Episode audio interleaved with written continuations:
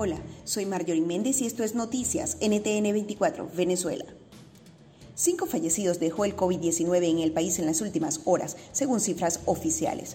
Además, el régimen contó 583 nuevos contagios, para un total de 16.571.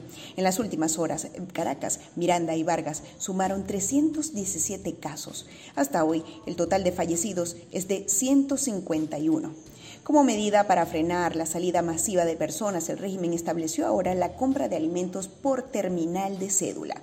La venta controlada ha sido anunciada por ahora en Miranda, pero será aplicada en otros estados donde repunte el coronavirus. El plan fue duramente criticado por expertos que aseguran que la volatilidad del dólar irá en contra de quienes deben esperar días a que llegue su turno para ir al mercado. Entre tanto, en Petare, la policía municipal detuvo a decenas de personas a las que sentó en plena calle a gritar consignas de respeto a la cuarentena y aseguraron que lo harán contra todo aquel que esté en la calle sin justificación. La fiscalía acusó a un hombre por la golpiza que recibieron varios transeúntes en la Pastora Caracas por violar la cuarentena, un hecho que se conoció gracias a un video viral.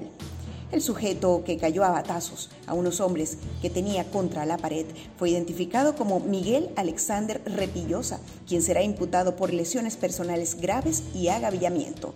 No obstante, en el video se ve a varios colectivos participando de la golpiza. Freddy Bernal, quien encabeza un gobierno paralelo en Táchira, anunció que 14 personas que pasaron a Venezuela por trochas fueron acusadas y enviadas a la peligrosa cárcel de El Dorado. Así el régimen sigue criminalizando a quien decida regresar al país sin quedarse en los refugios de cuarentena en condiciones inhumanas. En Caracas, la alcaldía expropió la clínica Jiménez Muñoz en Las Acacias, dejando a decenas de personas sin empleo. Los trabajadores expresaron su desespero y aunque las autoridades alegan insalubridad, creen que se trata de una medida para confinar a los pacientes con COVID. A pesar de la cuarentena, jubilados de PDVSA protestaron este martes porque reciben pensiones miserables.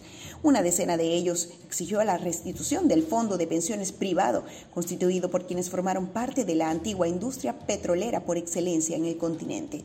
Ellos ahora cobran actualmente menos de 3 dólares al mes. El régimen de Maduro y el equipo de Juan Guaidó se acusan mutuamente por el acto de vandalismo que sufrió la sede del consulado de Venezuela en Bogotá.